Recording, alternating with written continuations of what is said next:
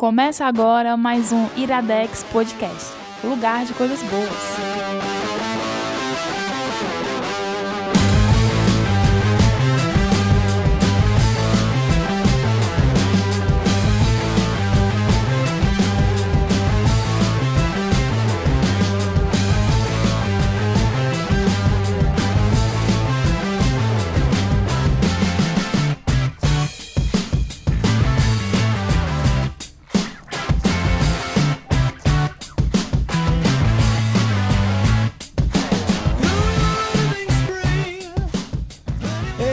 Está começando mais um Iradex Podcast. Caio Anderson, eu estou de férias.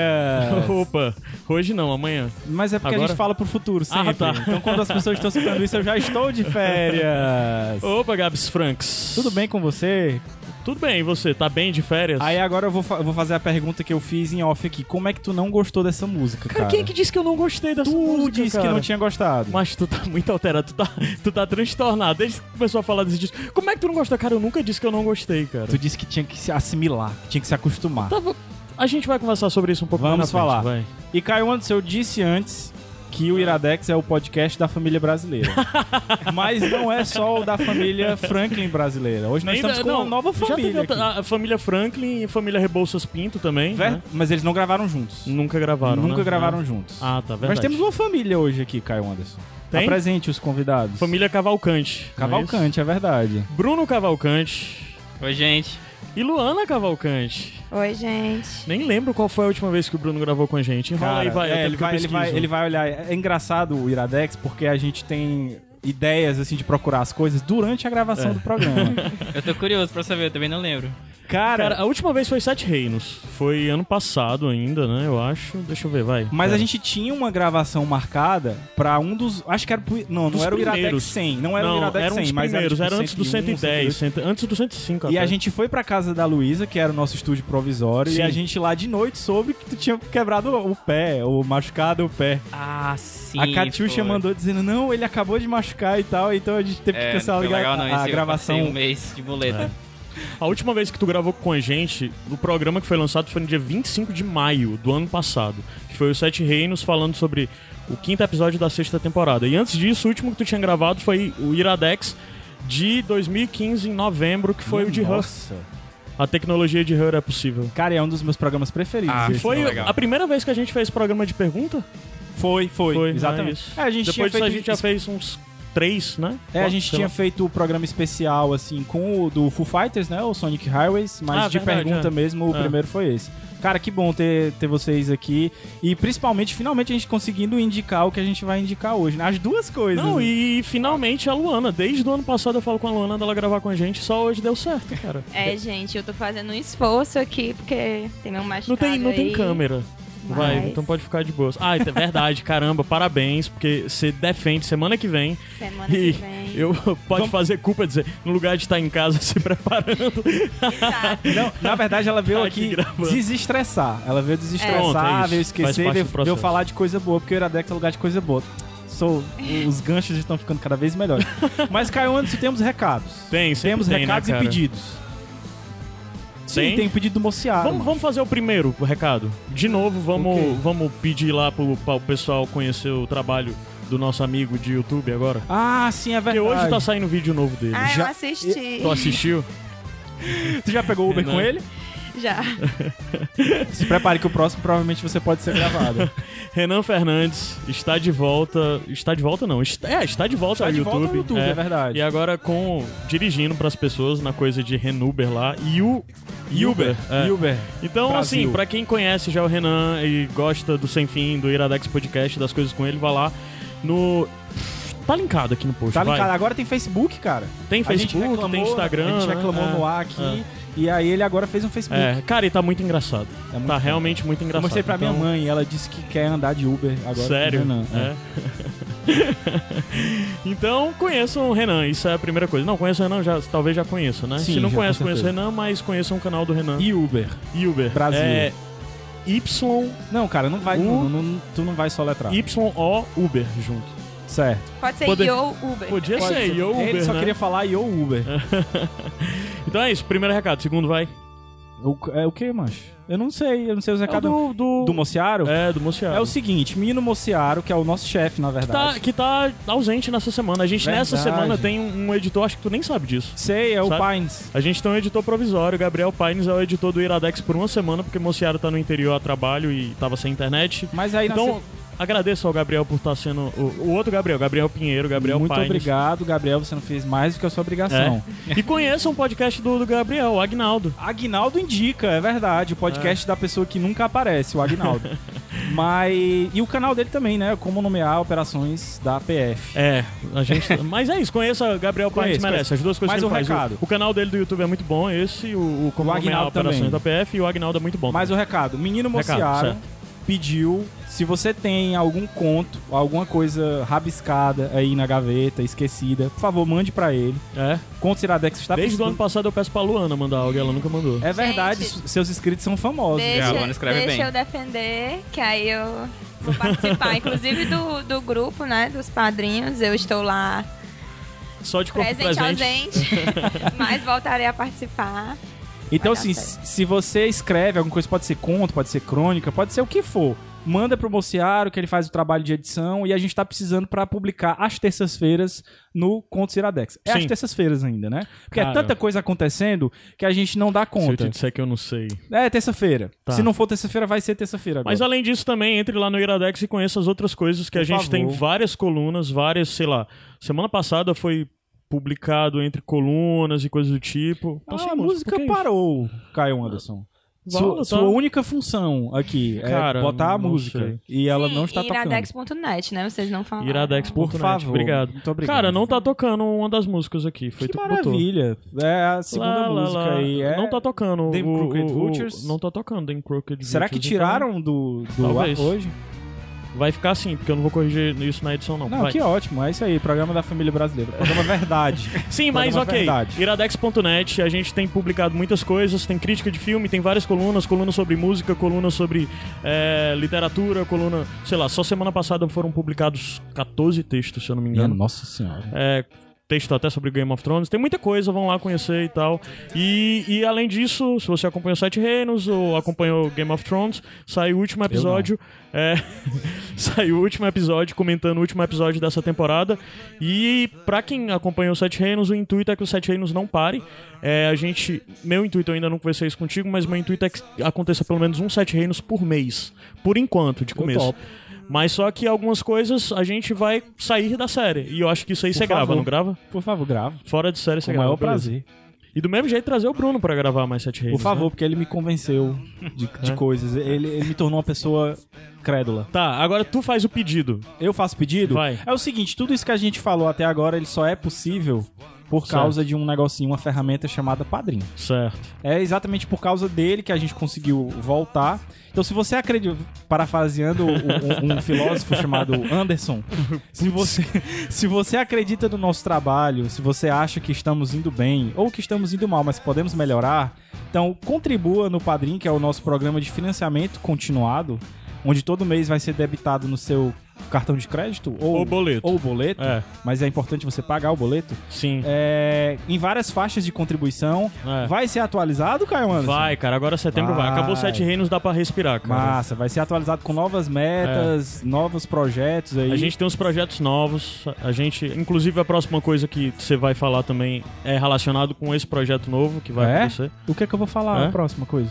Eu não sei. Tu já convidou pro padrinho. Quem quiser, Já, padrinho.com.br barra iradex. Barra Iradex, blá, blá. isso. Qual é a outra coisa? O outro aviso, o último aviso. Não sei. Qual Na é? semana que vem. Ah, estaremos em São Paulo. Pronto. Estaremos a em gente vai pra São Paulo. Uma caravana. A gente vai passar cinco, seis dias lá, nem sei Mas a quantos gente vai dias passar são. uma semana. É. O Gabriel vai pra lá pra um, um fim.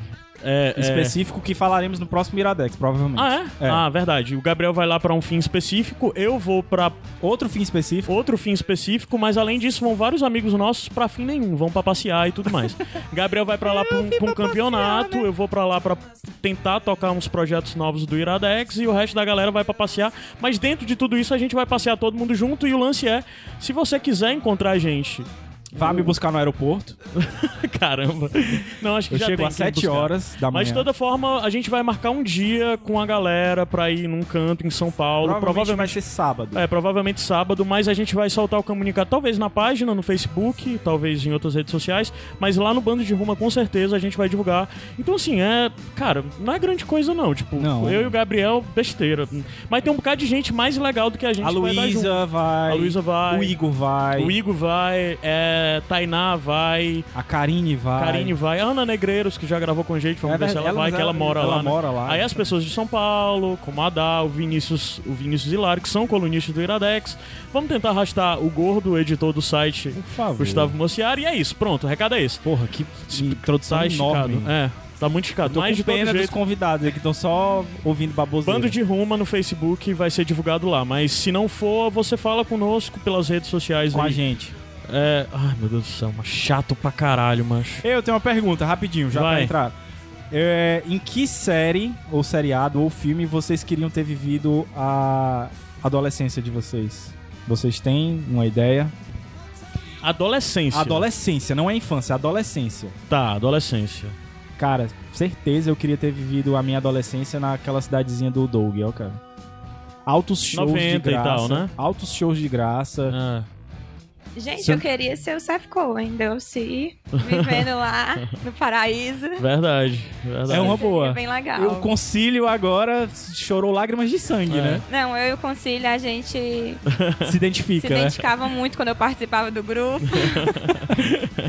E, cara, eu vou escolher a indicação de hoje mesmo. Eu gosto daquele cenário 80 ali. Final, começo de 80, né? Na verdade, a série se passa. Acho que É. é. Que ainda existe a sombra até do, da disco music e tal. Então, Freaks and Geeks, eu gosto. E tu, coisa. Bruno? Tem uma ideia de onde é que tu queria ter passado O Bruno vai fazer uma análise muito criteriosa sobre. Ah, Essas perguntas de improviso não dão certo contigo, né? acho anos incríveis. Porra. 70, né? É 70 ou é 60? É Começo Anos de 70, né? É, é na época da Guerra do Vietnã. É, Ah, é, é é, verdade. transição Então, do é. 60 pro 70. É verdade. Pô, então responda aí, agora que tem a. a- Tu tem- escolheu o quê? Eu escolhi o quê? Eu escolhi o Doug, mano. Então 90, né? É, Finalzinho dos 90 ali, depois de aí. 95. Pra ouvir os beats. É tipo exatamente onde tu cresceu, cara. É. Mas tu tá falando cenário, né? Só a década. Mas eu né? não era adolescente na década eu de posso 90. mudar? Pode, Pode, vai. muda. That Seven Show. Ah, Boa. legal, legal. É uma boa. Nossa, legal. seria É incrível. verdade. Legal. É uma boa. Cara, eu adoro essa música. É? Vamos subir? Tá, Daqui a, pouco a gente subir. volta pra Tá bom. dizer quais são as indicações.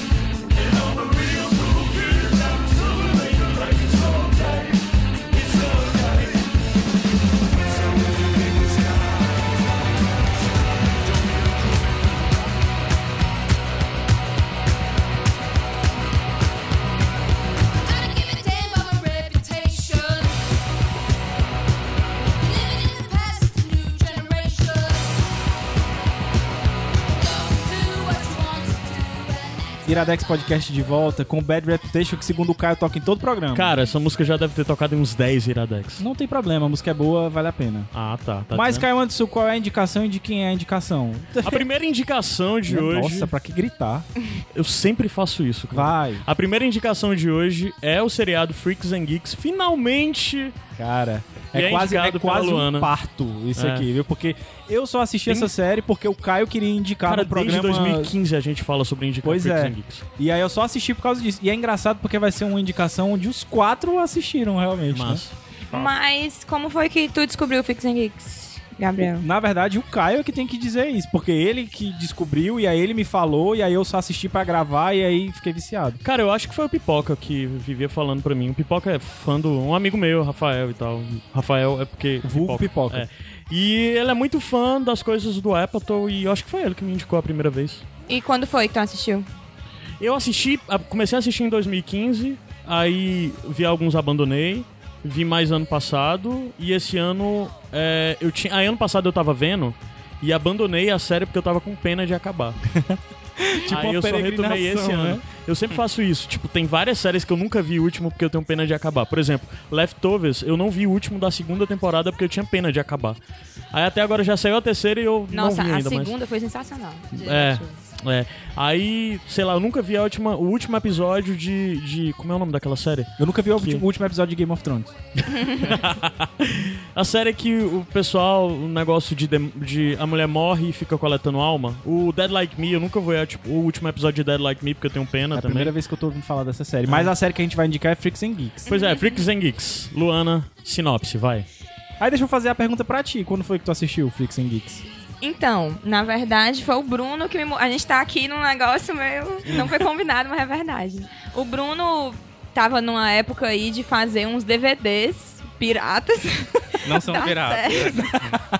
Defenda seus DVDs. já não basta o pessoal da gráfica.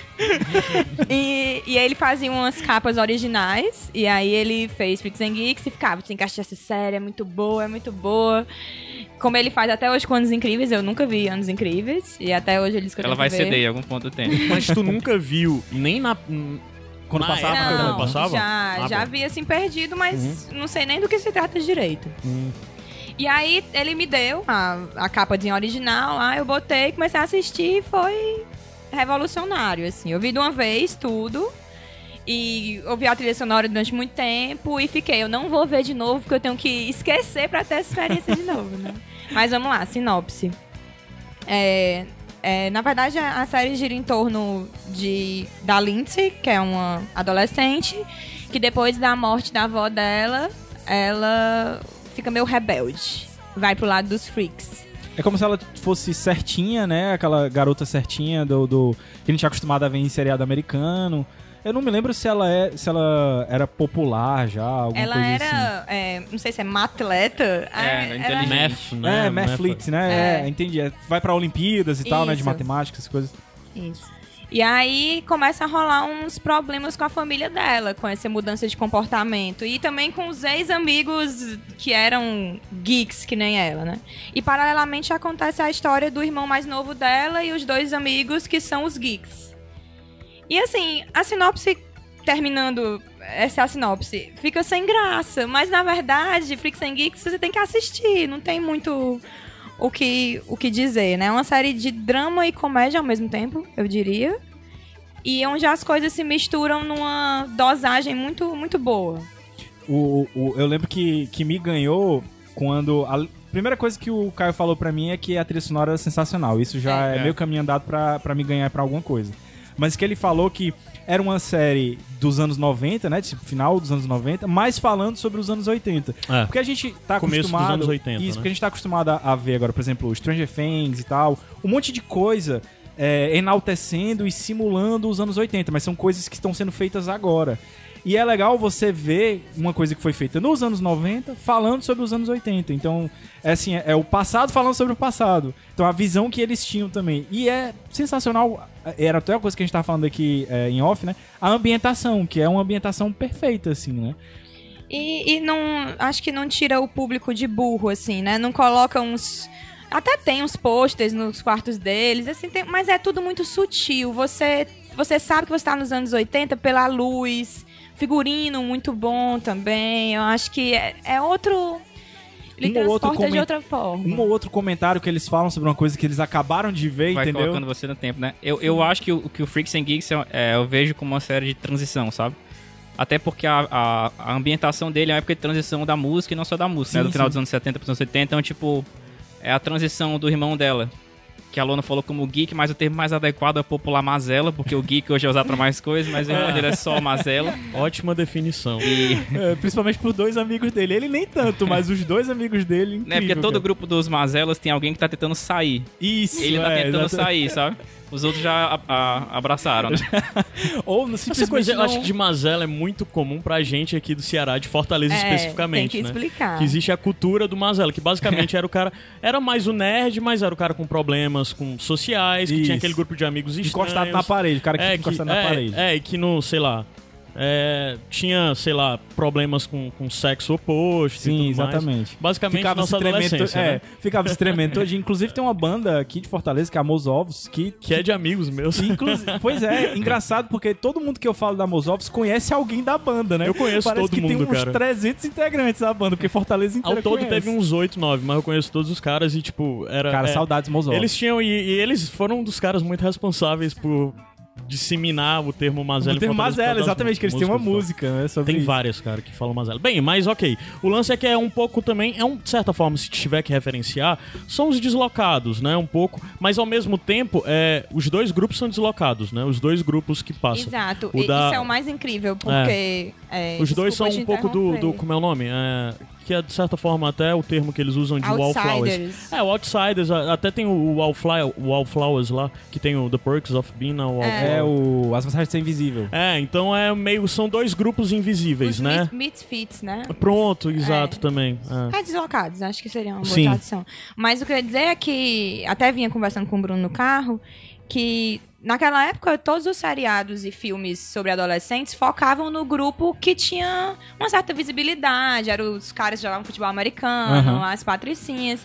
E o Freaks and Geeks em nenhum momento direciona a temática ou o que tá acontecendo para esses grupos. É realmente tá ali no, no ginásio, de repente vai pro pátiozinho dos estranhos, né? Então ele, ele tá mostrando que tá acontecendo nas beiradas, assim. Fica entre a galera do rock e a galera do, Da ciência. da ciência e do RPG, né? É. V- Vocês estão enaltecendo muito. É, é, são os derrotados.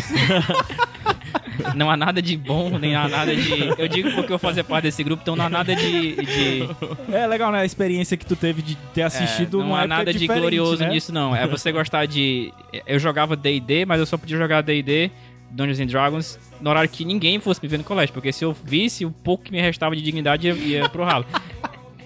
Hoje, hoje os tempos são difíceis de, de se entender essa mensagem, mas naquela época não. Não é ok, sabe? É muito não ok você fazer essas coisas. Eu Na vou- verdade, o bullying é um grande tema, Sim. mas ele é abordado, ao meu ver, da melhor forma. Assim, não pega pro drama pesado. Você sente aquela dorzinha se você tava naquela situação, mas ao mesmo tempo você ri e, e você fica naquela zona de que, ah, passou, acontece, todo mundo sofreu. ou- Não lhe, não lhe traz pra uma lembrança. O Bruno vai saber responder, mas eu acho que Freaks and Geeks não te transporta pra um momento ruim da tua vida e tu fica tipo, ai meu Deus, como eu era um derrotado. Eu acho o Freaks and Geeks, eu vejo mais quase como se fosse uma espécie de documentário, sabe? Porque o lado dos Freaks é, é- não é um lado que eu fiz parte. Eu fiz parte do lado dos Geeks, dos derrotados. Não os geeks atuais. O lado dos freaks é mais porque é como se fosse. É é uma transição pros dois, pros dois irmãos, né? Então a. A irmã tava na transição de. Ela tinha uma vida meio que feita e ela resolveu tomar um outro rumo, que foi o rumo dos freaks. Então ela meio que foi saindo do caminho que tava montado pra ela. O irmão dela queria se encon- encontrar o lugar dele num lugar que não, ele não é bem-vindo, ele precisa mudar pra se adaptar, né? Então, tipo. É. Pra mim, quando eu assisti. Eu assisti quando eu era 14, 15 anos, na- passava na Multishow de madrugada. Horários não, não tem nexo, porque passa putaria de madrugada, então é, tipo.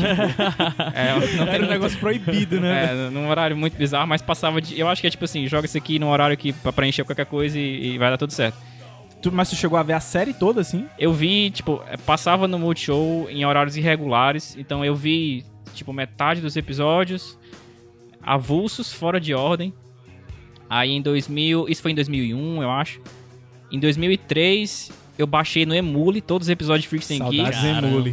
Veio quantos cavalos de Troia nesse... Só que o problema é que, é que quando eu baixei, é, era muito difícil você baixar a série há, há tempos atrás, né?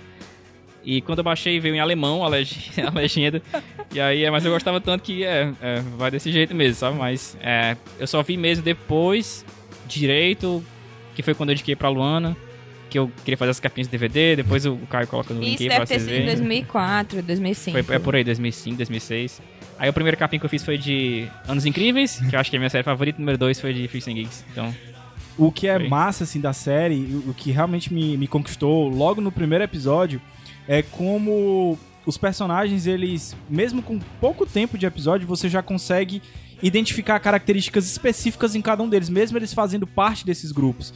E eu acho que é isso que é legal também a gente falar, que por mais que existam os grupos, né, dos freaks, dos geeks e tal, tem os personagens individuais que são muito bons. Então, assim, a própria abertura da série, você vê que cada um deles tem um jeito de chegar pra tirar a foto, entendeu? Sim. Não, e o jeito de tirar foto meio que já de- define quem são os personagens. Isso, a né? personalidade. né, Até dele. tem um problema na minha. Ao meu ver, na abertura tem um. um, um talvez um dos problemas que. Eu. Ontem eu tava revendo os dois últimos episódios. E uma coisa que me incomodou é porque falta um personagem na abertura. Falta a menina, a. Como é o nome dela? A amiga da Lindsay. É, é, eu esqueci o nome dela. É porque, na verdade, eu não, sei. Assim, na verdade, o Geeks é pra ter terminado no 15. E esses últimos, eles são uma vingança do, do Apatow porque a série tinha sido cancelada. Então ele começa a fazer umas maluquices. E aí coloca essa menina num protagonismo que ela não tem. Uhum. E aí, como tu só viu os dois últimos recentes, tu, tu achou, poxa, ela era pra estar junto. Mas isso foi só nos últimos. É. Eu acho que nos outros. Até porque no começo ela era um pouco vilã, né? Era um pouco. É, eu É. lembro dela, eu lembro dela mais como, como vilã. É porque depois ela fica de boas. Mas assim, tu falou nisso, é. Tu tem um personagem preferido, Ana? Eu tenho o Bill. O Bill é o. É o é eu exata- acho que ele leva a sério, assim. Ele é genial, eu não sei. Que é exatamente o Martin mas- Starr, né? Que, que, cara, ele tá muito bem. Porque ele faz pra mim um dos melhores papéis de outra série, que é o Silicon Valley, né? É, ele faz o. Esqueci o nome, mas ele é o cara, o programador satanista lá do, do Silicon Valley, que ele é muito bom e, e ele é é o que- muito. é o que, a e é muito diferente. Não, não, o Biel Não. de óculos, o. o Ah, tá, o mais alto, o né? mais, o mais É. geek deles. Eu gosto muito do que é a fim da Lindsay. Ele, É. cara, ele, ele é muito sem noção. Ele é muito sem noção. Ele é ótimo. E assim, você vê o Freaks and Geeks e depois vai ver Silicon Valley, você vê a diferença, você vê que ele de fato é um bom ator, porque são muito diferentes os personagens, sabe? E ele agora teve no filme do. Do o filme novo do Homem-Aranha, né? Ele é o professor que, que guia a galera. Sim, É ele crer, mesmo, é. pode crer. Que é o Martin Starr. Minha cabeça explodiu agora. É, é ele mesmo. É. Tu não, vê, tu não vê Silicon Valley, né? Não, ainda não. Devia ver, cara. Tô de, tô de férias, né, cara? Vou, vou, É. vou assistir. É rapidinho. Mas. E, e tem uma, uma. tu- A gente falou de atores, né? Tem uma galera aí. Não, tem é, porque a- a- como a Luna já disse, a série é produzida e criada e era o showrunner e tal. Na verdade não foi, caralho, a série foi criada pelo Paul Feig. Agora que eu tô Ator e vendo. roteirista, e baseado no, no que ele viveu aí na adolescência dele. É, que Então é, um documentário mesmo. O Bruno tava certo, é um documentário. Não, e melhor, tem muitas cenas, assim, não, não posso dizer porque vai ser spoiler, mas muitas das cenas mais cômicas, ele chegava pra galera do estúdio, galera da câmera, galera que tava lá e falava qual é a coisa mais bizarra que aconteceu contigo no colégio. E ele encaixava no roteiro, Ah. então Caralho, que ele massa. misturou as vivências dele com a galera que tava lá também. Não, e o, o Paul, pra quem se se liga um pouquinho de comédia, o cara, tipo, já dirigiu e teve envolvido em 30 Rock, em The Office, em, em Arrest, eh, Arrested Development, tipo, ele é muito foda, eu nem me tocava que era ele. Mas também a série é produzida, o principal nome é o Jude Apatow, né, que foi, talvez, uma das primeiras coisas grandes do Apatow, assim, meio que deu destaque e fez ele se tornar esse produtor tão famoso e tão relevante dentro desse mundo de comédia. E basicamente ele leva todos os amigos dele, que é a galera que É. fez dezenas de trabalhos depois com ele, né? Que, tipo, o Jason Segel, Seth Rogen, ah, Muito James bom o Franco. personagem James dele, Franco, ah, inclusive. toda essa galera que a gente tá vendo até agora, né? Eu acho que Aí a tem o única, Starr. eu acho que a única coisa que eu consigo assistir com o James Franco, cara. É isso. Não Ah, e o gosto Homem-Aranha não. 2. E o Eu Homem-Aranha gosto 2, dele, e o cara. Homem-Aranha 127 Eu gosto horas. do filme do 127, braço, 124 eu horas. é. E o filme do braço. É, porque eu não. Pineapple Express. Esse eu nunca vi, cara. É, Super Pineapple Bad, Express é cara. bom. Não, Superbad não tem o James Franco. Não, não Aquele é tem, o cara. fim. Por isso que é bom. Aquele é o fim. É muito bom esse filme. Eu gosto É dele o fim, também. eu acho muito bom. Eu também gosto. É, É, então É tosco. que quebrar os meus preconceitos. É porque ele cagou uma série que tinha tudo pra ser boa, que era um do a novembro de 63. Ah, sim. Aí eu fiquei muito decepcionado com ele. Mas enfim, se eu É. esqueci de perguntar pro Bruno se ele tem um personagem preferido. Ah, O Sam, é que eu, eu era basicamente ele. Ele. É, eu tava tentando sair do. O Vortex da Mazelice, ele é muito forte. Eu tava tentando não ser puxado pelo Vortex, assim como o Sam. Então é. É, é engraçado que o Sam ele tem consciência da merda que ele tá, assim. é, um Fazendo vitaminas situação. com tudo que tem na, na tem geladeira uma em cara- casa. Ele né? tem uma cara de desespero, de por favor, alguém me ajuda. Esses meus amigos aqui estão só piorando. E ele, é, de certa forma, na verdade, os dois irmãos estão nos seus grupos, né? Mas eles são pontos de destaque nos dois grupos, além de serem o, o protagonistas. Mas o grande lance é que eles vêm além do grupo, né? Os dois, de certa forma, passam pelo processo de tentar se adequar, ao mesmo tempo que não conseguem se adequar, nunca tão de verdade do outro lado, É. né? É, e o Sam é um pouco isso, que às vezes até o cara que se incomoda com o nível de, de mazelice e derrota dos amigos e tenta E os sair outros um não pouco. estão nem aí, né? É. Os outros dois não estão nem aí. Aí, do mesmo jeito, do mesmo jeito, a, a, a, a Lindsay, né? Que meio que ela tá lá do outro lado, mas que na verdade ela é a protagonista mais relevante, mais protagonista assim da série, né? Porque ela é tipo genial, grande, uma das melhores alunas da escola e fica com a galera que fica só falando de Rush e fumando maconha, o né? professor dela também é muito bom, É cara. genial. O pai, o pai deles também é uma figura É. sensacional. Os comentários na mesa de jantar, você que ainda não assistiu e vai assistir, é muito eu queria ser genial, eu assim. queria ser você que vai assistir pela primeira vez agora. É. Eu, eu tenho inveja, eu E tenho outra inveja. coisa importante, assim, eu vi nessa época, em 2010 2016 2006, e aí eu revi, eu acho que em 2010, e tinha uns, uns, uns anos, assim, entre as vezes que eu revi. E você vai mudando, né, ao longo dos anos. E hoje em dia eu vou fazer 29 já, já. A temática que eu vivo, né, já não é essa de colégio, não são aqueles problemas, mas você acaba se apegando por outros motivos. É. O, é o que é legal, legal. dessa série é que, além da questão de tudo que ela fez, ela, de certa forma, é um meio de caminho do que a gente viu depois da série, porque das séries que estão por vir. Porque, ao meu ver, Freaks and Geeks influenciou muita gente. Sim, era exatamente o que eu ia falar. Por exemplo, é, não tem como você assistir, por exemplo, é, Stranger Things E não, e não, é. e não Não, e referenciar. até coisas mais óbvias como Big Bang Theory, Não, sabe? e outras coisas até mais obscuras, como por exemplo o Diário de um Banana, cara. O Diário Sim. de um Banana Ah. é como se fosse a vida do Sam um pouquinho mais novo, entendeu? Mas eu não Tipo, sei, o Diário de um Banana é de quando? Aí eu já não sei dizer. Hum, cara, é agora dos depois, bem depois dos anos 2000. Ah. O- a série de livros, né? O filme já acho que é de 2010, alguma coisa assim, E- e, o grande lance também da narrativa, da narrativa da série, porque a série começa é entre 99 e 2000 que passa, né? E na época as séries tinham um pouco da estrutura que quando eu comecei a ver, quando eu comecei a ver me incomodou um pouco, que era o lance de os episódios pareciam que não tinham tanta continuidade, que eram é, Soltos, né? que eram soltos, que eram é, é, sitcom, né? Eles pegam uma temática e naquele episódio vão ter isso. Aí às vezes as- o que acontecia entre os personagens não tinha um reflexo na relação deles depois. Mas no meio do caminho a coisa foi evoluindo. Talvez, inclusive, pelo lance da série ter tido problemas e o Judy Apatow decidiu, eu vou fazer o que eu quero, do jeito que eu quero. E ele começou a, de fato, um episódio é totalmente dependente do outro, as histórias se continuam e, de certa forma, pra mim é um, um certo marco, se você parar pra pensar, o Freaks and Geeks do que a gente viu de, de série de TV é, de TV aberta pra série de TV, série de TV fechada, que, sei lá, quando a gente começou a ver... compra uma coisa um pouco mais É, elaborada. é, né? quando a gente começou a ver, sei lá, antes a gente só via série, o que tinha de série grande era Lost com 24 episódios e tal, mas a coisa depois de ter séries com mais curtas, é, mais focada nos personagens, com núcleos menores, é, de certa forma, pra mim, o Freaks and Geeks é um marco nessa divisão das coisas, assim, sabe? Porque séries de comédia nesse período, que, de certa forma, Freaks and Geeks é isso, eu não consigo pensar em nenhuma outra desse período que tem essa coisa, desse formato de não ser só um sitcom, de ter muita coisa de misturar com... com drama, de ser a coisa do tal do Dramédia, dramédia, né? De misturar drama e comédia num, num peso muito...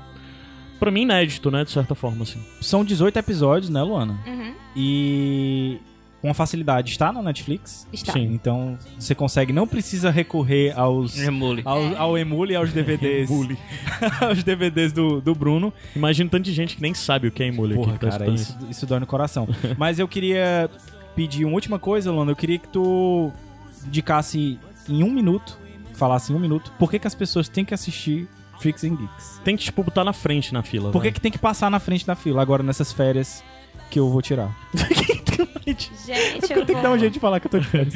Difícil, eu acho que eu vou passar pro Bruno aí, já que ele era um derrotado, é um, Vai, toma aí, ó, no disse que é teu um colo. seriado de derrotados. No teu colo. Então, Não, vamos lá. É, eu não sei, quando eu penso no, no Judah Patou, no Seth Rogen, no, no time do Freaks and Geeks, é, é mais ou menos isso que eu falei. Eles são o time do Freaks and Geeks. As coisas que eles fizeram depois não são tão boas como Freaks and Geeks. Freaks and Geeks é o que define eles. Não é o Superbad, é o Freaks and Geeks. Ele é, é o que define o Judah Patou e o time dele. É o, é o Freaks and Geeks que define o, o restante das coisas. E eles têm consciência disso, assim. E, e teve uma reunião do, do elenco pra bater foto e fazer entrevista em 2012. E todos eles, assim, todos, desde os coadjuvantes, eles são apaixonados pela série, pelo que eles viveram na época, pelos personagens. E eu acho que Freaks and Geeks tem uma coisa muito única que é quando você assiste uma série, você vê o ator por trás. E não, esse é um personagem. E Freaks and Geeks, você fica achando que não. Eu tenho certeza que o James Franco é um pouquinho daquele cara e, e cada um deles tem um pouquinho É daqueles personagens, porque é uma- as atuações são muito incríveis. Pra gente tão jovem, tão desconhecida como era na, na, na época, né? E, e também tem um aspecto, tipo, é, você imagina assim, o primeiro CD de uma banda, ah, os, os músicos passaram a carreira inteira deles, a carreira não, a carreira tá começando agora, né? Toda a vida deles, as experiências prévias, pra escrever aquele álbum que é uma consolidação de 20 e poucos anos de, de vida, né? A partir do, do segundo CD, ele já tem que pegar as experiências do, desse defasagem de 1, 2, 3 anos pra produzir um novo CD, né? Então você tem coisa como Definitely Maybe do aquele ali foi a vida dos, dos irmãos durante muitos anos. Então, Freaks and Geeks é do Judah Patou e daquele time a consolidação de 20 e poucos anos deles. Isso é o Freaks and Geeks. O que eles fizeram depois disso já foi de alguns poucos anos. O Freaks and Geeks foi o que a, a infância deles e aqueles 20 e poucos anos culminaram no Freaks and Geeks. Então, ele é o, que, o trabalho que define o, o grupo dele, na minha opinião. Então, se apaixone por Freaks and Geeks. Facinho aí no, no- na Netflix, aliás. É, é mulher, é menina. É menina. E, porra, que massa que a gente conseguiu indicar, finalmente, cara. Tô, tô feliz. Meu coração está. Veja o resto, Gabriel. Não, eu vou assistir. Eu vou Vai? assistir. Não, os três episódios que faltam, né? Porque eu já vi os 15 primeiros. Ah, tá. Vamos subir a música e vocês, quando forem assistir, vão reconhecer a música na. O que pra mim é a melhor cena do, É. do seriado. Mas só a última coisa. Problema de Freaks and Geeks. Não, não vai falar de problema, não. Não, não. Não, o vai falar é porque ela é acabou uma o série... programa. Não, Acabou o a- programa. a- é uma série à frente do seu tempo. Ah. Se ah, Freaks falou, and é Geeks verdade. saísse hoje no Netflix, ela ia estar Na sendo Netflix. tão na Netflix, ela ia estar pra mim tá sendo tão falada quanto Verdade. Stranger E Things. eu, como hipster, ia estar odiando todo mundo. e não vou ver esse negócio. Não gosto que todo mundo gosta. então, ainda bem que saiu naquela época. Pois vamos subir a música, Caio, antes. Daqui a pouco a gente volta pra outra indicação. Tu vai perguntar não? Vou perguntar o quê? Ah, o que é, que é isso aqui? O que é, que é isso aqui? Alguém lembra? não, não, eles não assistem. É Iradex Iradex Podcast. De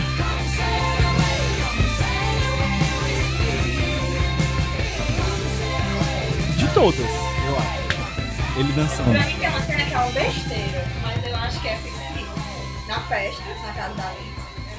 E é logo o episódio 2, né? Ela tá achando que tá bêbada, aí ela tá andando pro quarto. Aí vem aquele. O rei dos nerds, que eles Aham. falam no conselho.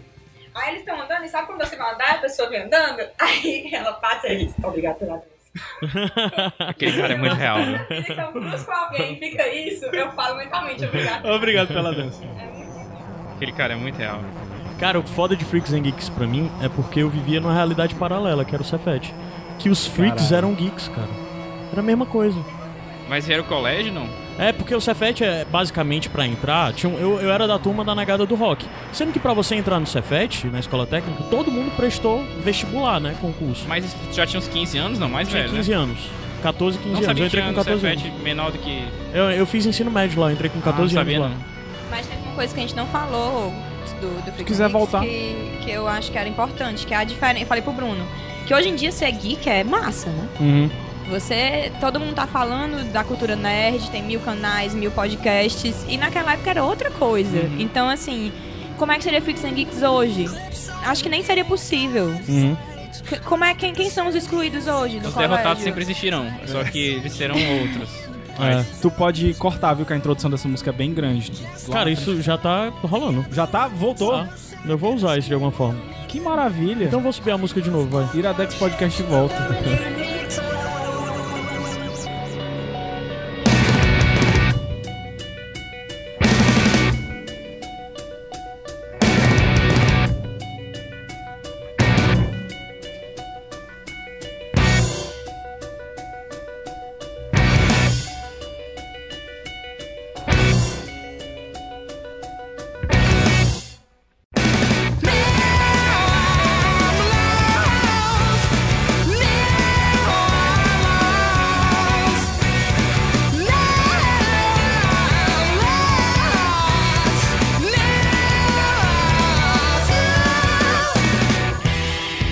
Iradex Podcast de volta. E já uma mini indicação aqui: conheça Mars Volta. Sim, Conheça. cara. A gente já tocou aqui algumas vezes, Finado, mas, mas volta, né? Verdade. Mas, cara, discos sensacionais, inclusive esse que é o primeiro disco deles e tá tocando, vai tocar quase todo aqui na indicação. É, o Mas Volta tá parado, mas tá rolando o At The Drive-In, que é a outra banda dos dois, né? Exatamente. E, Caio, eu acabei de, de pensar. Agora vou aproveitar que tu tá comendo chocolate, tu não vai poder se defender. Mas, como no Iradex é tudo feito nos mínimos detalhes e tudo muito planejado, eu acabei de pensar que, na verdade, esse programa é um programa especial. Por quê? Porque é o Bruno Indica. O Bruno indica? O Bruno indica, porque o Bruno indicou Freaks and Geeks Não, pra não, não. Luana. Você tá... Você... Ah, tá. Bom, o você Bruno tá diminuir... indicou Freaks and Geeks pra Luana. E a indicação de agora, que é o livro Fúria Vermelha, eu só li porque ele me indicou. Hum. Então na- o cachorro Jonas quer brincar. Ele chegou aqui com um brinquedo. Ele tá, tá carente hoje, tá carente. Mas, Bruno, vamos lá. Vamos contar a, a nossa história com esse livro, né? Que é um livro estranho. É um livro É, diferente. que o começo dele. a- A minha história com ele começou o seguinte: é, começou com o Goodreads. Não sei se, se todo mundo conhece. O Goodreads é, é um site que você pode é, registrar o que você está lendo, mas isso é a parte menos relevante. A parte mais legal é que a comunidade é muito ativa. E as pessoas E é do mundo são- todo, né? É, são, são muito participativas em deixar notas e avaliações de livros. E muitos autores também escrevem avaliações de livro lá. E foi assim que eu cheguei no Red Rising. Eu tava basicamente numa saga de ler os melhores livros de sci-fi de todos. E aí, como é uma lista muito abrangente, muito subjetiva, eu fui no Goodreads e comecei a puxar de lá.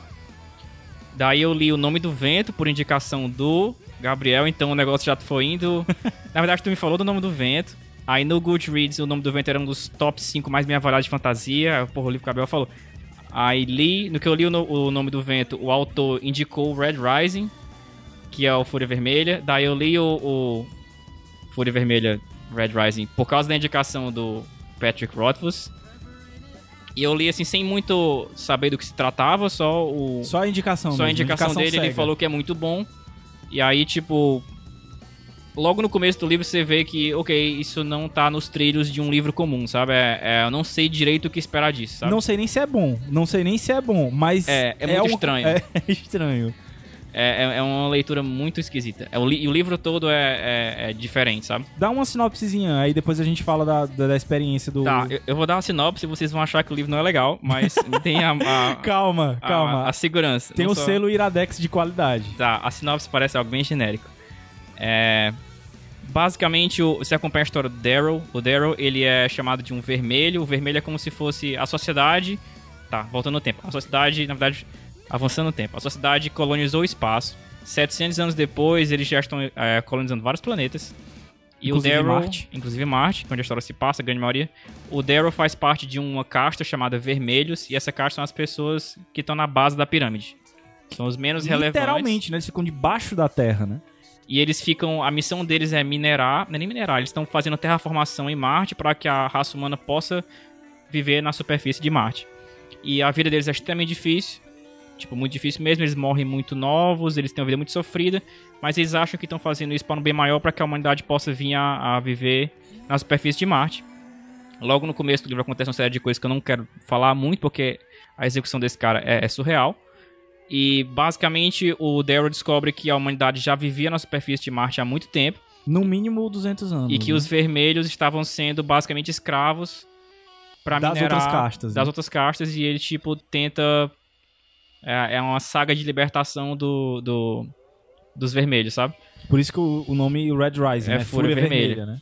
Agora, assim, a, a- o lance do, do Red Rising, eu vou tentar explicar a, a bizarrice dele de alguma forma, sabe? Então, falando de Freaks and Geeks, vamos voltar um pouco quando a gente era criança. E você chegava alguém no colégio e falava, gente, eu quero contar uma história muito legal. Quando esse cara ou essa pessoa queria contar uma história que era genuinamente legal, ele não queria con- contar uma mensagem ou contar uma fábula que vai fazer você aprender algo. Ele só quer contar uma história muito, muito legal. Só isso, nada mais. Puro entretenimento. Ele não tem um, um- um objetivo de colocar uma moral da história Não, ou querer é- que você aprenda alguma coisa. Não é, ele não quer passar um certo conceito e ele contou uma história de ficção para que você possa absorver esse conceito melhor. Ele só quer contar uma história muito legal. O Red Rising é basicamente o autor é um grande apaixonado pela obra. Ele adora a comunidade dele, adora o livro e ele quer contar uma história que ele gosta muito. E claramente gosta muito daquela e da história. melhor maneira possível. É, e, e, tipo, a- o foco dele é 100% na execução dessa história. E isso é libertador porque nos tempos que a gente vive hoje mais do que antes, É muito fácil você achar uma obra que quer passar uma mensagem e envelopa isso em uma história de ficção qualquer para que você possa absorver mais fácil. Principalmente em distopia, né? Principalmente distopia. Que é o formato, vamos dizer assim. Porque, tipo, a minha experiência de começar a ler, eu, eu tenho que dizer que eu só não desisti de ler o livro porque tu tinha me indicado e eu tenho em alta conta as tuas indicações. Mas em determinado momento eu disse, cara, eu já vi isso aqui. Isso aqui é Jogos Vorazes misturado com Game of Thrones, misturado com. Inclusive, isso é o que tá na capa, tá? É, é, é, o não Game of Thrones misturado com, com, Jogos com Jogos Vorazes. Sistema de castas, é, colonização em outro planeta e, e a parada de eu vou querer é, dominar e tal. Mas, cara, acredita no que o Bruno tá dizendo. A execução do cara é tão foda e tão única que você não consegue parar de ler, entendeu? O, eu, eu, eu queria muito saber o que passa na cabeça desse autor, porque a impressão que eu tenho dele lendo é que ele é um cara muito, muito, muito empolgado, que quer contar uma história.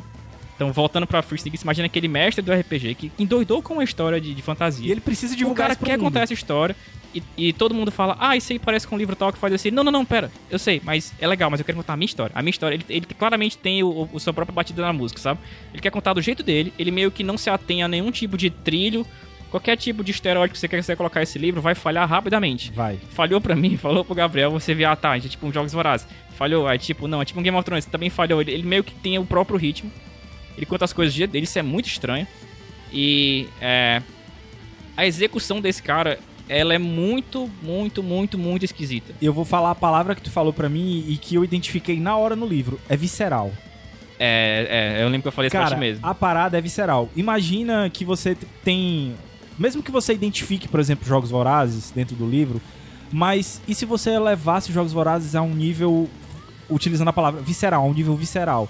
Se você pegasse o potencial que os jogos vorazes têm e não se preocupasse com impedimentos ou barreiras de, ah, isso aqui vai ser PG-13, ou isso aqui um dia vai virar filme. Se você simplesmente quisesse contar a história do seu jeito, utilizando aqueles elementos, entendeu? O, o, o, o Red Rising ele tem umas coisas muito estranhas, tipo.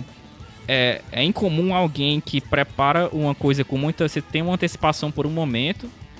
E é incomum um escritor ou um autor que consegue surpreender quando ele gera toda essa, essa antecipação. E. é tu tinha falado isso também da simples- evolução, né? De um livro pro outro, porque são escala três. Né? é de uma forma muito estranha. Então, tipo, você pode pegar uma cena como, por exemplo, a mãe do protagonista morre. Não que isso aconteça, né? Tô só dando um exemplo, certo? A morte da mãe de um protagonista, ela pode ser contada e você fica triste.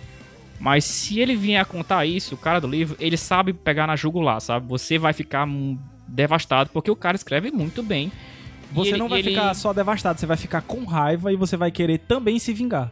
É, e- ele e ele escreve não é uma coisa muito rebuscada. É como se ele contasse a canção. É como se nós, seres humanos, a gente quer ouvir histórias legais e a gente é, é criado com um ar de é uma educação mais formal. Então a gente tem uma camadas e camadas e camadas de como é que a literatura deve ser e como é que deve uma mensagem ser passada, certo? A mensagem do do Pierce Brown, que é o escritor, ela parece que ela ela pula essas camadas todas e fala de um coração para um coração. É como se fosse o povo indígena contando a história e eles contam coisa muito simples, muito visceral e que pega você na veia porque você não tá preparado para aquilo daquele jeito. Sem você tá utilizar preparado para recursos e etc. E, e o cara entrega um negócio muito mais puro, sabe? autêntico, né? É, é, é algo que, tipo, quebra qualquer barreira. Pra dar um, um caso meu, eu sou um cara não muito emocional. Eu não me emociono com muitas coisas e muito pouco no geral. Mas o Red chorou no Rising, Rei eu Leão? chorei mais de uma vez e isso não acontece nunca, nunca, nunca. tu nunca, sabe? tinha cho- nunca chorou no Pronto, Rei Leão. agora eu vou ler o muito, livro. muito pouco, sabe? Pronto, agora ganhou a Luana. Isso Já é admirado coisa- ele, ele dessa não forma? chora, é verdade. ele não Porque chora. homem não chora. É, eu só não. Eu, eu não me altero muito, mas o cara entrega de uma forma que é, pega você muito sem defesa, sabe? Tipo. Eu não, eu não tô pra ver um cara que escreve daquele jeito. Eu não consigo. Ele é tão estranho, o Pierce Brown, que eu não consigo dizer que ele é um escritor fan- fantástico. Eu só consigo dizer que esses caras escrevem de uma forma extremamente intrigante. Sabe? É, é, é muito diferente. E Sabe? uma coisa que tu me falou, eu não li ainda os outros dois livros, por, por questões técnicas. Mas uma coisa que tu falou é que ele vai sempre aumentando a, a- o nível de dificuldade da história, vamos dizer assim. E vai melhorando, né? O É. final do primeiro é sensacional. Tu disse que o segundo melhora ainda. ele, ele vai por um caminho, tipo assim, se você pegar os livros é, de sci-fi ou fantasia, o que eles pecam, o Red Rising é, tem excelência, sabe? Então, tipo assim, geralmente um livro de sci-fi, ele, ele joga um conceito muito legal, que você fica logo fisgado, E ele joga uma escala grandiosa, ele falha em, ate- em entregar o E que você manter, né, esperava. isso aí. Já o Red Rising joga uma, uma, uma isca que ninguém morde, que eu não mordi nem o Gabriel, que parece meus jogos vorazes. Mas o cara vai criando uma grandiosidade e vai entregando uma excelência absurda. Os vilões do Red Rising são muito, muito estranhos e muito interessantes, porque eu até tenho dificuldade de dizer que são vilões. São vil- Exatamente, era isso que eu ia dizer. Eles são muito estranhos. Eles são tão cinzas que você, no determinado momento, eu ainda não fiz essa experiência porque eu quero ler todo, mas no momento em que eu for reler, já sabendo a história, eu quero pegar todos esses detalhezinhos em cada um dos personagens que eu for lendo. E entendeu? quando eu for ler os próximos livros, é tipo assim, quem era alguém no primeiro livro, no segundo tem um- uma tomada diferente. E agora eu vou parafrasear o que o Rothfuss falou, o Rothfuss, Nome do Vento. Ele disse que ele se considera um cara muito bom em prever aonde as histórias vão levar. E ele se falhou, ele se viu falhando inúmeras vezes do, no Red Rising. E aí ele falou, esta é a parte importante da minha crítica. Muitos autores, eles tentam criar surpresa jogando uma coisa que não tem nexo com o contexto da narrativa. É só pra chocar a audiência. O autor do Red Rising, ele consegue fazer você pegar surpresas numa coisa que faz total sentido dentro do contexto da narrativa. É exatamente o que eu gosto de dizer sobre a minha forma de ver a ficção científica. Na verdade, o- eu já falei isso, já deve estar cansado de ouvir, mas a, pra mim, ficção científica é uma forma de você contar uma história. É você dar elementos pra que a pessoa se surpreenda, mas se surpreenda com lógica e não se surpreenda com um Deus Ex Machina, entendeu? Sim. E eu acho que esse é, é- é um dos grandes méritos dele, e é porque eu só li o primeiro livro, e imagino que deve ter mais pra frente. O segundo livro se chama O Filho Dourado, né? E o terceiro, que já saiu, então já vai encontrar aí a trilogia completa, o terceiro é Estrela da Manhã, se eu não me engano, né? E é. Assim, o- os conflitos, assim como um o, o- caso que eu conto do Red Rising, que é uma história muito simples, entregada de uma forma, entregue de uma forma muito visceral e muito pura, sabe? Então, os conflitos que, que acontecem nele, se eu falar, acontece um conflito de pai com filho nesse cenário aqui. Todos esses conflitos, todo mundo já viu em inúmeros filmes. Mas a forma como esse cara entrega é tão pura que você entende por que, que esses conflitos são contados inúmeras vezes.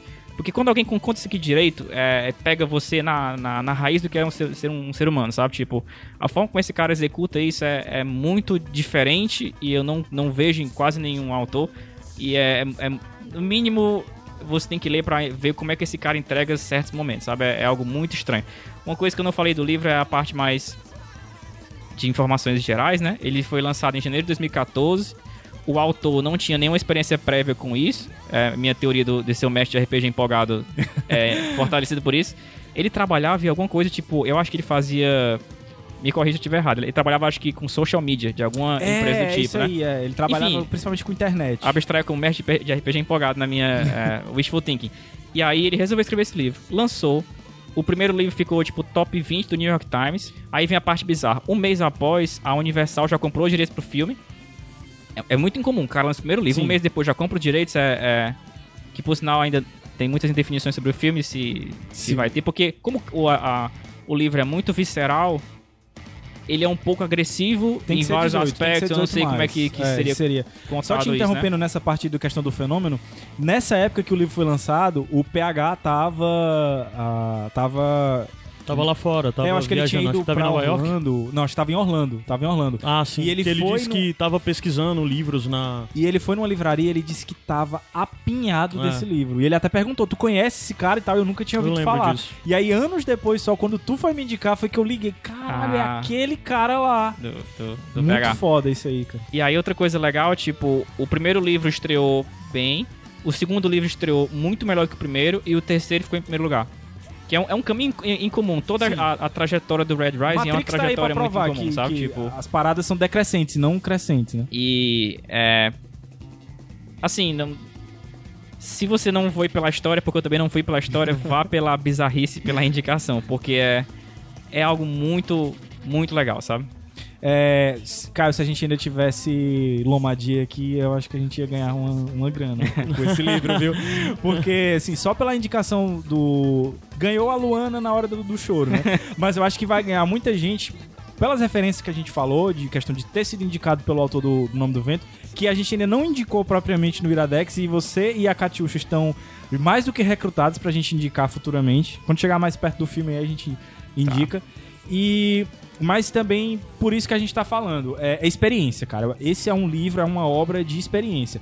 E eu acredito que se algum dia for ser adaptado pro cinema, ele tem que tem que comprar essa ideia Tem. de que ser uma parada de experiência. Não se importar tanto com chocar ou com o que quer que seja, mas tem que ser uma parada que toque realmente. o. É, sabe aqueles livros que você lê? Eu eu vou dar uma, uma geral do que aconteceu quando eu tava lendo esse livro, que eu acho que vocês já se viram nessa situação, sabe? Você vai ler o Red Rising, durante o livro você vai soltar inúmeros palavrões, fechar a página e falar palavrões, palavrões, palavrões. Esse cara não existe, como é que esse cara faz uma cena disso aqui? Aí você vai olhar pro livro e pensar, vou continuar lendo. Não, pera, pera. Vai na geladeira, abre uma cerveja. Cara, esse cara escreve, que é isso, pelo amor de Deus? Aí tu toma uma cervejinha, volta pro livro, lê um pedacinho, palavrões, o ciclo recomeça e foi isso até o final do livro, porque é algo simples, mas muito eficiente, sabe? Cara, então é o seguinte, a técnica agora vai ser lomadia de livro e de cerveja. Toda vez que a gente for indicar alguma coisa aqui com o Bruno. Então, Red Rising, se Criar, você- criar conta de. Eu acho que a Amazon tem uma conta dessa pra. pra... pra linkar as duas coisas. É, não, não. A Amazon tem pra vender livro e tal, que você faz as coisas pra ganhar em cima comissão. A gente tem que criar aí pra. Vamos criar. Toda vez que o Bruno vier agora vai ser desse jeito. Gente, quando vocês forem ler, é, abaixem as, as defesas de vocês, sabe? Ah, Vão pra ter um entretenimento. Lembre do colégio, de quando chegava alguém pra contar uma história super legal. Abaixe isso e só vá pra ler uma história muito legal. Existe uma mensagem muito legal na história. O autor não é como se ele não tivesse contado. O que um- uma das mensagens que eu acho mais legal é a mensagem que ele fala sobre sexualidade, mas você não nota no livro em nenhum momento que ele quis ganhar ponto com aquilo ali, sabe? Só é natural no contexto da É história. um bônus, na o verdade. foco não é nada disso. O foco é contar uma história simplesmente muito legal. E pela pureza desse foco, eu acho mais legal quando há uma, há uma crítica à sociedade. Porque não foi o foco do livro. O livro foi contar uma história simplesmente muito legal. E, e tá ali no contexto dessas coisas, sabe? Então é. é... Vá pra se entreter que não tem erro, não. Pronto. Vou pegar nas. Eu, rapaz, eu não vou esperar os, os, os detalhes técnicos, não. Eu vou, eu vou comprar logo esse segundo aí. Que eu tô rico agora. É, eu, eu li o primeiro em, tipo, alguns dias. Eu li o segundo em metade do tempo do, do primeiro e o terceiro em metade do tempo do segundo. Então eu acho que vai acontecer a mesma coisa. É, pois então procure aí. A gente não, não chegou a ver nome de série e tal, mas é Fúria Vermelha o primeiro livro, o Filho Dourado o segundo e o terceiro Estrela da Manhã. É isso. É isso. Bruno indica. É? Vamos subir a música. Tem que passar pra próxima. Tem que passar? tava- tava. Tem que Já passou? Já. Pois vamos subir, que daqui a pouco Tá. a gente volta. A gente- tem uma e depois? terceira indicação. Ah, Tem isso uma é um terceira programa com três indicação hoje. indicações. O Bruno vai indicar.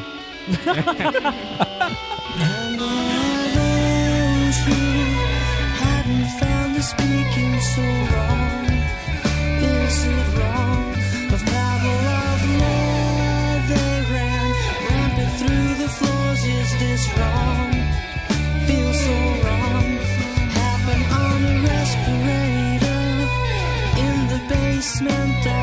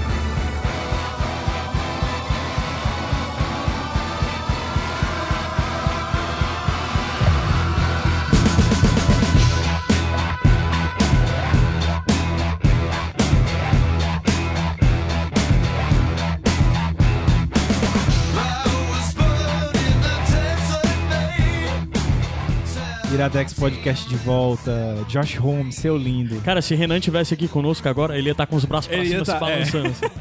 Ia tá. Essa música é a cara do Renan. É o seguinte, programa diferente, vamos indicar três coisas hoje. É, na verdade a gente. Na verdade, o Bruno vai indicar três coisas. a gente pegou e disse: não.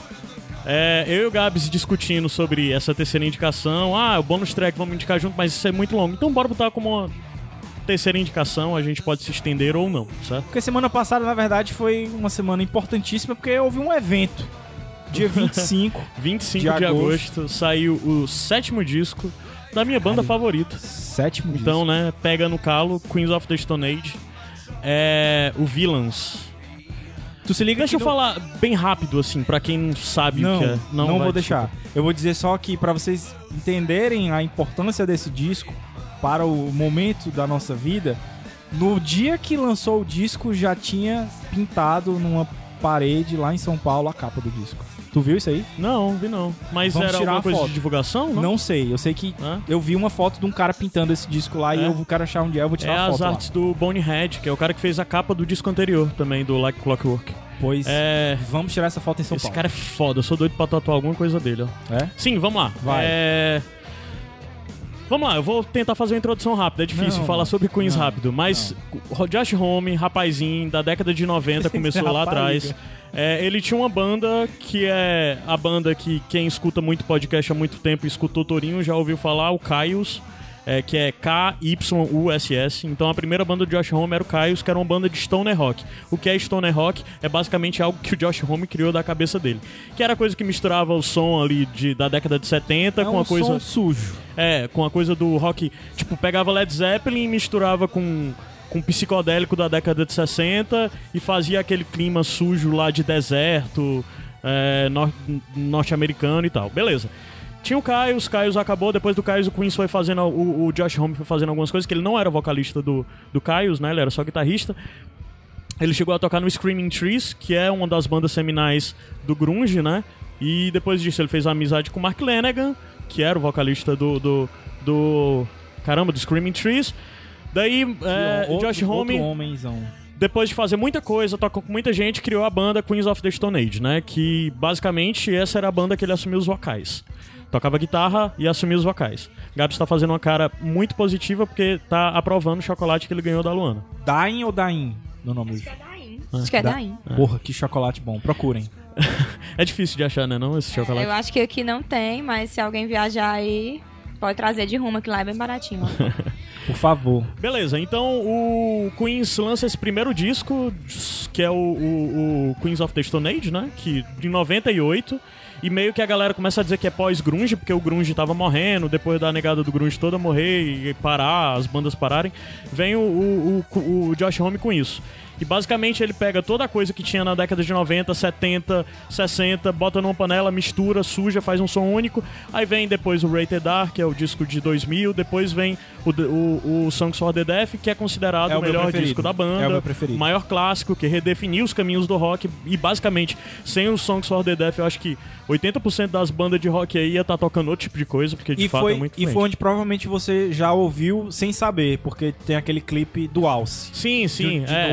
É, e o pessoal sempre olha, ah, é, o Queens of the Stone Age é a banda que o do Dave Grohl toca bateria. Toca mas, bateria. cara, o Queens é muito mais do que a banda. Na verdade, quem é Dave Grohl do lado de Josh Homme? Ê, abraço.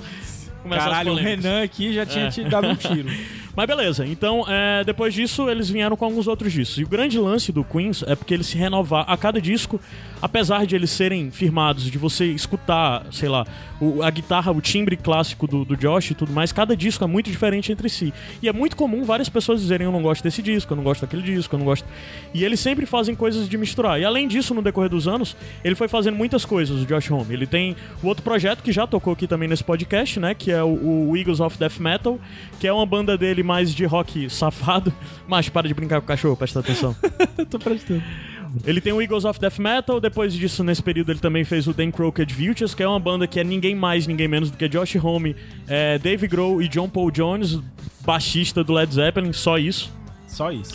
E ele tem o Desert Sessions, que é um outro projeto que ele reúne um bocado de amigo, todo projeto, todo, Desert- todo disco do Desert Session é uma galera diferente, que ele reúne amigo, vai pro deserto, ficavam... Hoje em dia ele é um pai de família comportado, mas basicamente era álcool e drogas, e eles iam gravando o que era composto ali, e saiu os discos do Desert Sessions. E, bem, assim, aí de certa forma, nove discos, muitas mudanças no formato, e a gente chega em 2013 que eles lançam Like Clockwork, que é o disco dele que muita gente não gostou, muitos fãs antigos. Eu gostei pra caralho. Porque é um disco. Pra mim, a forma mais fácil de, de, de falar é tipo. Josh Homme escutou muito Elton John, sabe?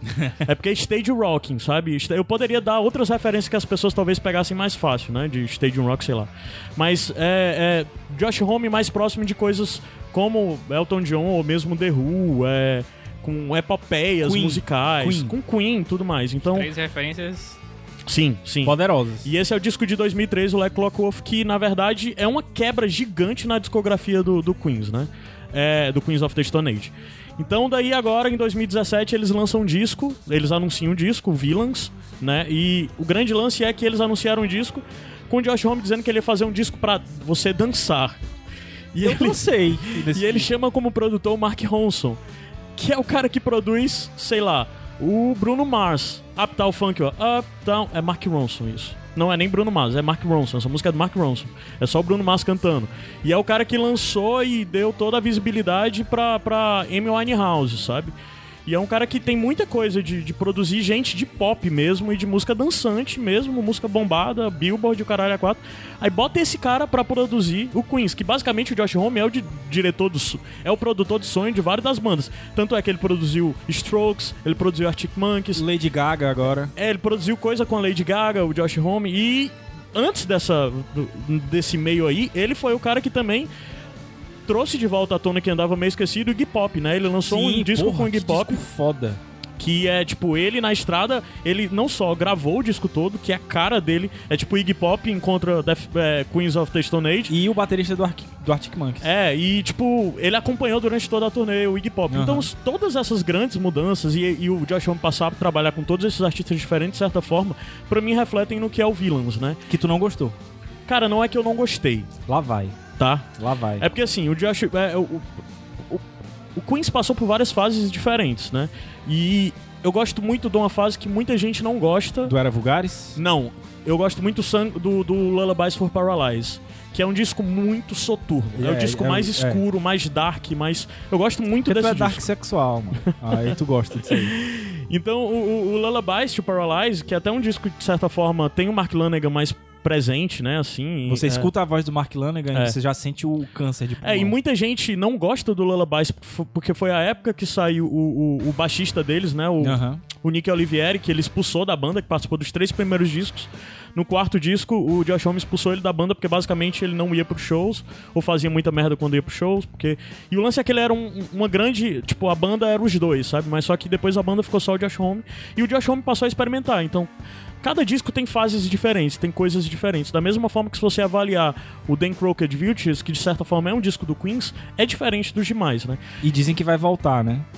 O Dan Crooked Vultures, né? É. E o lance é que agora o Villains, o que é o Villains pra mim? É uma mistura de tudo isso. De todos os discos anteriores, Eu não você tinha visto ninguém falar isso ainda. e é você exatamente vê o que eu penso. coisas de todas essas fases, de todos esses seis discos anteriores, bem como dos outros projetos, misturado e por um cara de música pop produzindo. E algumas coisas incomodaram, como por exemplo o Adams. O Adams, quando saiu a primeira música de trabalho, né? O Adams disse, cara, isso é Queens sem peso.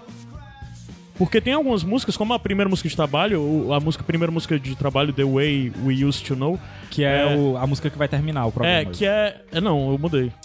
Pois vai, eu vou. Tá, vai. Vai. Ah, chato pra caralho. Eu que fiz a Mas o que- pergunta. o lance é que essa música, né, é... Ele pega o Queens, aquela coisa do Queens também, de até referenciar a coisa do rock clássico, Sim. clássico nível Elvis Presley, que sempre foi muito presente até na performance do, do Josh Homme e tudo mais. Então ele pega aquilo e dá uma nova roupagem. Tipo, Elvis Presley encontra, sei lá, essas bandas punk dos anos 60, ou comecinho, o comecinho de 70, na verdade, pré-explosão do punk britânico até. E, sei lá, ele pega coisa como Kinks, mistura Kinks, sei lá, é... ah, E tu acha isso ruim? não. Ni- Não, não é que eu ache ruim, mas é porque eu senti Eu o peso, ruim, né? eu estranhei, não tinha o peso, né? Mas só que o lance é que depois que você começa a escutar o disco e você entende o que ele tá fazendo e tanto de coisas diferentes que ele fez no mesmo disco, de botar tantas músicas diferentes, com tantas influências de coisas diferentes. Por exemplo, essa música que tá tocando, que é a Unborn Again, isso é Dan Crooked Vultures, Exatamente. que é bem mais pesado, é bem mais sujo. Bem mais lento. É, bem mais cadenciado e tal. Enquanto tem outras músicas que são muito parecidas com Hater Dar. Outras músicas que, que Me lembram. lembram o Songs for the Deaf. Tem muitas músicas, algumas. muitas músicas que é até fácil associar o Era Vulgares, né? Também. Que é a coisa da. É um disco muito de transição aí. Que- Eu acho que, na verdade, Caio, a gente tem que fazer que nem. Por isso que esse programa é Bruno Indica. A gente tem que fazer que nem o Bruno falou. A pessoa Que tem é? que escutar esse disco de coração aberto. Sim. O grande lance é porque, assim, boa parte dos nossos amigos. Qualquer indicação isso vale. Verdade. É porque, assim, muita gente que escuta, que acompanha o, o, o Josh Homme há muito tempo, gosta do peso, da sujeira e tal. E o Josh Homme, na verdade, há muito tempo vem alterando a sonoridade deles, né? Pai de família. É, é, pai de família casado com a mulher mais linda do mundo. Super talentosa também. Claro, sim. É, mas, então, o grande lance é que. Ok, esse é um disco muito diferente dos outros, ao mesmo tempo que é um disco muito parecido com os outros. Porque esse disco, pra mim, Caralho. não tem nada inédito. Porque Sim. mesmo sintetizadores, Exatamente. que tem muita coisa, tem muito sintetizador, isso já havia em outros discos. Eu vi muita gente reclamando, ah, tal, não gostei do disco, tenho que assimilar e tal. Mas aí eu me pergunto, sério que vocês nunca ouviram Queens? Então vocês nunca escutaram os outros? Porque ele não tem nada de novo, É, ele tá só que- reaproveitando coisas que eles já tinham feito, É, entendeu? Talvez quem diga eu nunca gostei, ou eu não gostei desse disco, disco é alguém que gosta de uma fase muito específica do Sim, Queen. talvez que não goste da daquilo, banda sabe? como um todo. É, né? talvez Entendi. seja isso. Abraço E- pro Torinho.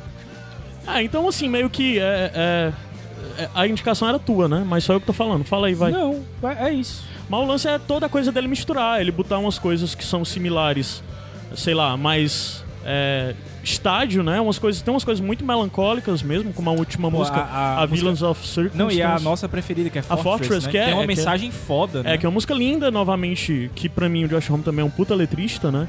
É, e é uma música com uma letra muito bonita, mas só que é um algo mais próximo de um pop rock.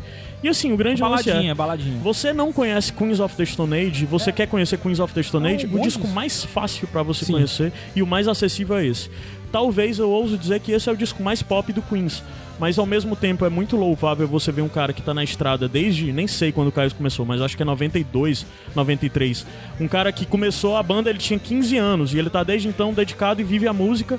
E ele passou por várias fases e ao mesmo tempo ele continua e eu acho que ele manteve uma carreira coerente e única, como poucos caras mantiveram, assim, sabe, Medo, música. medo de ser despedido. De ser despedido o quê? Medo de ser disco pra dizer, ó, vou fazer aqui um apanhado da minha carreira e vou encerrar minha carreira. Duvido, conversa. Muito medo. É. Porque eu ainda quero fazer. Porque esse foi um, um mini cinco motivos para gostar de Josh Home, mas Ah, a é? gente ainda vai fazer. A gente ainda vai fazer. Mas eu tô com pena. Eu tenho medo de gravar um programa desse, porque eu vou ficar maluco. Vai. sabe, né? É exatamente isso que eu ia falar, que eu estou com pena dos convidados que estão aqui, É. olhando pra nossa cara, porque só a gente fala agora. É. Eles vão ter bônus track, eu esqueci agora de perguntar se a Vão, gente tinha vão sim. falado. Vão sim. Vocês têm coisas pra indicar no bônus track, né? Tem. Tem. A gente vai, Depois fazer música, isso, a gente sobe a música. É... Eu vou passar pra Fortress, que é a nossa música favorita. favorita. Aí quando a gente voltar, é, os convidados dão bônus track. Tá, só eles vão falar. Tá. Só Mas eles. Conheçam Queens of the Stone Age. Vai, vai.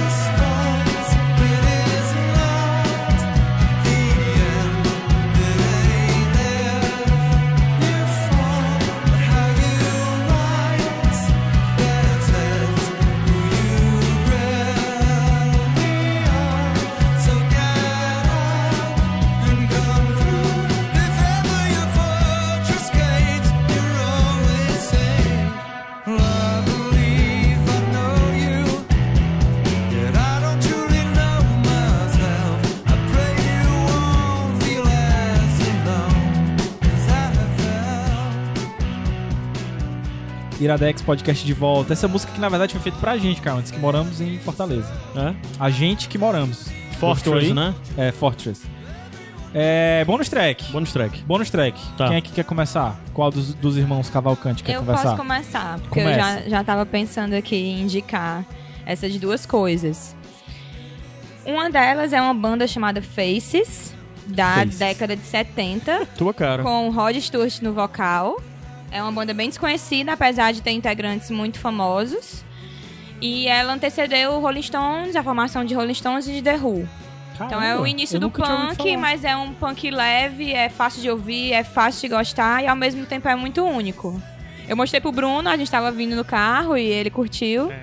E eu tenho um grande amigo e ex-chefe que diz que música boa a gente gosta nos 20 primeiros segundos. É, é uma coisa parecida que eu digo com relação ao livro. O livro tem que. Pra mim ganhar, tem que ganhar na primeira página. Mas eu digo que é o primeiro capítulo. O primeiro capítulo do livro é o que, que ganha o leitor. Pois é, então Faces, é, assim, eu descobri em 2015 e a- acho que desde daqui de 2015 pra cá ainda é minha banda favorita, assim, Caramba. do momento. É muito bom. E a minha segunda O Faces indicação... que depois foi. O Faces que depois teve a continuação dela, que era o Small Faces. Não, Small Faces veio antes de Face. Ah, é? Ah, É. tá. Então é isso. É, sabia que tinha essa ordem. Ah, mas assim, escutem, botem no, no Spotify Faces, tem dois, tem dois álbuns. E os dois são muito, Jonas muito bons. E inclusive tem um vídeo do Foo Fighters num festival recente tocando uma música, uma música do Faces. Muito bom também a performance que, ele, Vamos- que Eu eles vamos depois que a gente bota Vamos aí linkar. linkado. E a segunda indicação não se compara a Faces. Faces está num patamar que não está a segunda indicação. A segunda indicação é. Primeiro eu queria dizer antes que o Iradex é um podcast que indica coisas. E eu sou uma pessoa que eu. Eu tenho uma lista de pessoas que são. que valem. que a indicação vale muito. No caso, o Bruno pra ti, Gabriel. É, exatamente. Aí eu tenho essa lista e, e aí essas pessoas, basta elas falarem pra mim, assistir isso, ler isso. Pronto, não precisa dizer mais nada, eu não quero saber o gênero, eu não quero saber de nada, só me diga e eu assisto. E pra mim essa é a melhor experiência. Porque hoje em dia a gente sempre tem um, ah, mas é suspense, ah, e tem um plot É uma twist. dramédia. E eu acho que você dizer o gênero já é um mínimo spoiler. Uhum. Então, é só jogar o nome e eu assistir ou ler, ou enfim. É o melhor. Então, aconteceu com esse filme, é um filme que tá no Netflix, chama Projeto Almanac. Esse filme, alguém já assistiu? Não. Não. Isso é muito estranho, ninguém tá assistindo. assim, é, vou falar só uma coisa, é um filme de viagem no tempo. E me surpreendeu. Eu não posso falar nada mais porque vai ser spoiler, mas foi assim, o meu namorado falou, assiste esse filme, é muito bom. Só que ele não tem indicações assim tão boas. Meu Deus, ele vai ouvir isso. Amor, te amo. mas é porque ele gosta de uns filmes que eu não gosto. Então assim, ele falou, assiste esse filme, é bom. Aí eu assim, né, calada, meu Deus, vamos lá. E aí quando começou o filme e eu tendo a geralmente adivinhar pra onde é que os filmes vão, eu não adivinhei nenhuma hora. Eu acho que tem umas referências ótimas, assim, sutis a outros filmes de viagem no tempo, De Volta para o Futuro e Que outros. massa. E é um filme contemporâneo. É tipo, agora, se alguns adolescentes conseguissem fazer uma máquina de voltar no tempo, o que é que eles iam fazer com isso? Porra, que massa. Tu acha que não dá uma indicação cheia, não? Porque a gente pode estragar o filme. Dá um É, spoiler. Não, eu acho. Eu, eu tenho medo. Porque eu já fui indicar pra alguém e, tipo, falei um negócio que não devia ter falado. Ah, entendi. Mas assim, é um filme que eu não entendo porque ninguém conhece, porque De eu posso é, estar sabe? enganada, é de 2014. 15. 2015. É. E é isso, não lembro de ter conhecido nenhum dos atores, mas eu achei sensacional. Projeto Cara, Almanac. eu vi aqui uma coisa. Pronto, música hoje, composta por Gianecchini. Gianecchino. Sabe quem é Gianecchino? Sim. Lost. Cara, eu acho o seguinte. Meu- na minha primeira noite de férias, eu vou assistir esse filme. Vou, vou aceitar essa indicação, porque É. está vindo da irmã do Bruno. e a tua, Bruno? Tem, tem- tu tinha mais alguma coisa? Não, pra não, indicar? é, é só isso. Caramba, Vai ele lá. foi o cara que dire- dirigiu o Power Rangers esse ano. Sério? Coincidência, viu? Não, gente, mas Power Rangers não é bom. E tu, O Bruno? diretor do filme, Tá, né? é. Pega um pouco de surpresa, então. É, um- Indica aquele jogo lá, recente. cara, que tu tava jogando, que o Patrick Rothfuss te indicou e tu tava jogando. Não, eu acho que puxando a linha do Red Rising ser estranho, eu vou indicar um jogo estranho então. Vai. É, Não, não sei se eu tô chovendo numa olhada, mas eu vou indicar um jogo chamado Undertale. Não foi indicado aqui ainda. Ótimo, então é um jogo muito estranho. é, é um jogo muito bom e muito estranho. Mas ele é pra qual plataforma? Chegou no PS4 agora, originalmente do PC. Um jogo indie e. É isso, é um jogo muito estranho. Cara, é aquele que é, Mas é muito bom. que é na penumbra, que é um personagenzinho que vai andando Não, na acho que esse é o. Limbo. Não, não, não é o Limbo não. É porque meu irmão assiste muito Twitch. Então, às vezes, eu pego umas imagens de uns jogos que, é, que são, assim, surreais. Aí esse era um... Eu vou perguntar pra ele depois se for esse, eu vou linkar É um o, visual o, bem o, retrô, o Undertale. o, o canal desse cara. Que ele morreu umas 300 vezes até ele desistir e não querer continuar mais. Ah, acho que não é o Undertale, não. Não? O Tá, mas Undertale procurar. é, é. Dá pra falar alguma pra coisa falar da alguma história? coisa, tá, tá. É a história de uma criança que cai em um buraco. É exatamente esse jogo. E ele cai numa caverna. E nessa caverna vivem monstros. E esses monstros tiveram uma guerra entre é, os humanos e os monstros. Os humanos ganharam. E os monstros ficaram presos dentro de uma caverna. Tipo os Morlocks, né? Do... É, e aí você meio que. É, você vai vivendo como essa criança e é um, e é um jogo muito diferente. É exatamente esse jogo mesmo, porque eu me lembro dessa parada da caverna. É Eu vou já te dizer qual é, a, diferente. qual é a parte que ele tava morrendo. Mas, tu tem bônus track? Acho que não, né? Cara, tenho.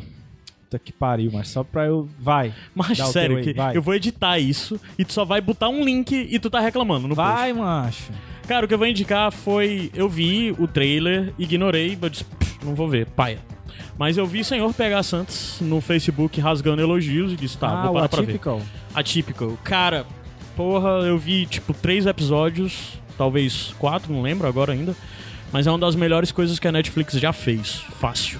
Indicação cheia futuramente? Cara, acho que sim. Acho que sim. É, é uma série que conta a história de um menino de 18 anos. Não é menino já, mas é adulto. Mas talvez ele, ele, ele é um pouco menino, você vai vendo, porque ele é autista.